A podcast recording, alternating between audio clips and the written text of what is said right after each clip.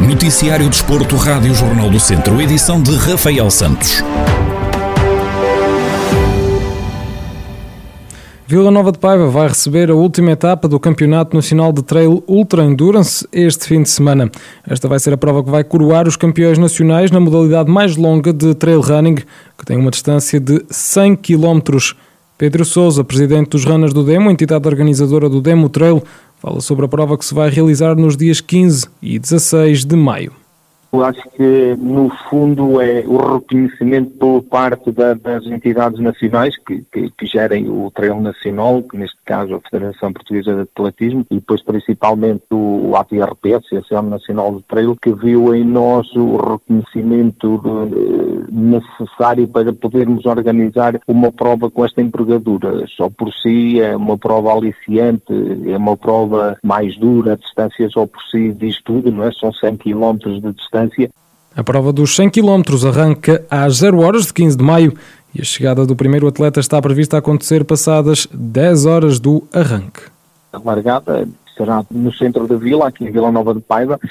os atletas vão ter que correr, eh, percorrer os nossos trilhos, os nossos caminhos, os nossos mundos durante algumas horas largas. Nós temos uma previsão para o primeiro classificado na casa das 10 horas e penso que será um, um, um tempo muito bom, mas pela dificuldade e pelo de que nós reconhecemos aos, nossa, aos nossos trilhos, que são zonas com muita pedra, com muito rio, muita água, atletas vão ter que entrar várias vezes dentro da água, subir serras, andar em cima de pedras. Penso eu que já é um aliciante para quem venha percorrer os nossos trilhos e, e será um aliciante eh, pela dificuldade que não se reverte no acumulado que ela tem.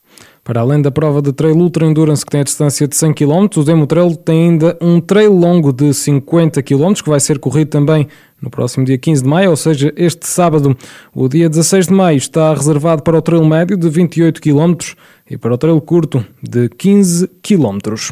A Tafermes Indoor Mortágua regressa à competição este fim de semana ao participar no Grande Prémio de Ciclismo O Jogo, que se vai correr no próximo sábado e domingo. Esta é uma prova que tem uma etapa em Castro Daire e outra em São Pedro do Sul, as duas no dia de sábado. Xavier Silva, diretor desportivo da equipa de ciclismo de Mortágua, fala sobre o primeiro dia de prova, que promete ser repleto de subidas.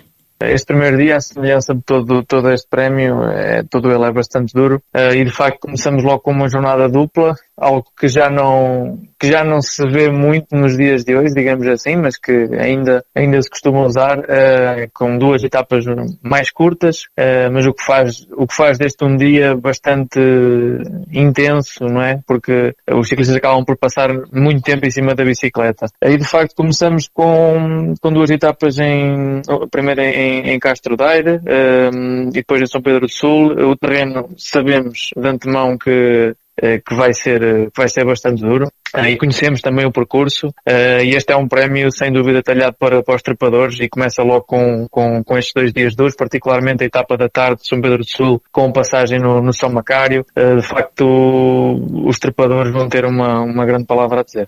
No domingo a prova vai até Vieira do Minho e Xavier Silva faz a antevisão ao segundo e último dia da competição para domingo é expectável que, digamos que a classificação geral, ou os primeiros ciclistas na classificação geral já sejam todos eles uh, os tapadores, não é? Que irão, que irão estar na discussão no dia de sábado. Uh, e a etapa de domingo, uh, aí sim uma etapa já com, com 140 km, uma, uma etapa que na sua parte inicial é, é bastante acessível, digamos assim, mas que tem toda a sua dureza reservada para os últimos 25 km, com subidas ao alto de Covid e tabuaças, sendo que a última, a última está instalada a 6 km da linha de meta. Portanto, aí mais uma vez uh, o, os trepadores irão ter uma palavra a dizer e aí sim será, será, serão, será discutida a classificação geral, se ainda houver algo para, para retificar no dia de sábado.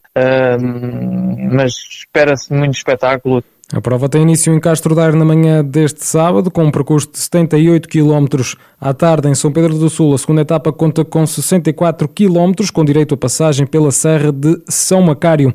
No domingo, a terceira e última etapa terá lugar em Vieira do Minho, com um percurso de 140 km. E fechamos com o handball, onde o Académico de Viseu tem deslocação à Madeira, onde vai medir forças com o Marítimo em jogo da jornada 12 da segunda Divisão.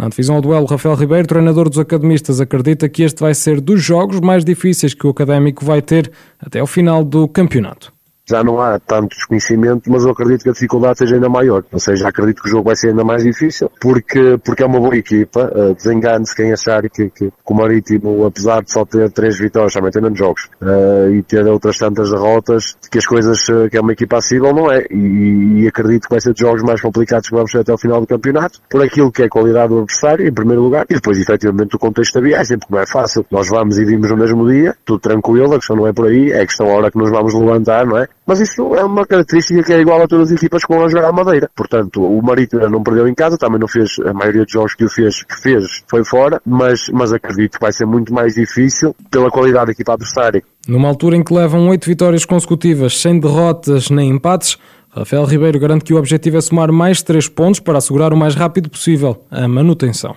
O nosso objetivo é ganhar para ficar ainda mais próximos do nosso objetivo definido para o início da época, que era a manutenção. Obviamente já temos aqui alguma, alguma confiança, algum, algum conforto por aquilo que são as oito vitórias, mas não nos podemos esquecer que ainda faltam muitos jogos, são 21 jornadas, nem a meio vamos praticamente da, da, da, competição, nós ainda não fizemos metade dos jogos, há equipas contra quem nós não jogamos ainda, portanto, é um bocadinho precoce estar a dizer agora, prefiro estar na situação em que nós estamos do que as equipas que já têm derrotas, deveria ser hipócrita a dizer que não, preferia estar na posição outros. Não. A pressão, acredito que sim. Que comece a haver alguma responsabilidade extra, ou que as pessoas pensem que tem que haver responsabilidade extra para, para ganhar os jogos, porque se ganhamos 8 até aqui podemos perfeitamente ganhar 9, 10 e 11, mas não pode ser esse pensamento, porque nós não jogamos sozinhos e a forma que nós conhecemos as equipas, as equipas também não nos conhecem. Nós não somos invencíveis, o Académico de Viseu está no segundo lugar com 24 pontos, menos 7 que o São Bernardo, que é primeiro classificado com 31, mas com mais 3 jogos que os academistas.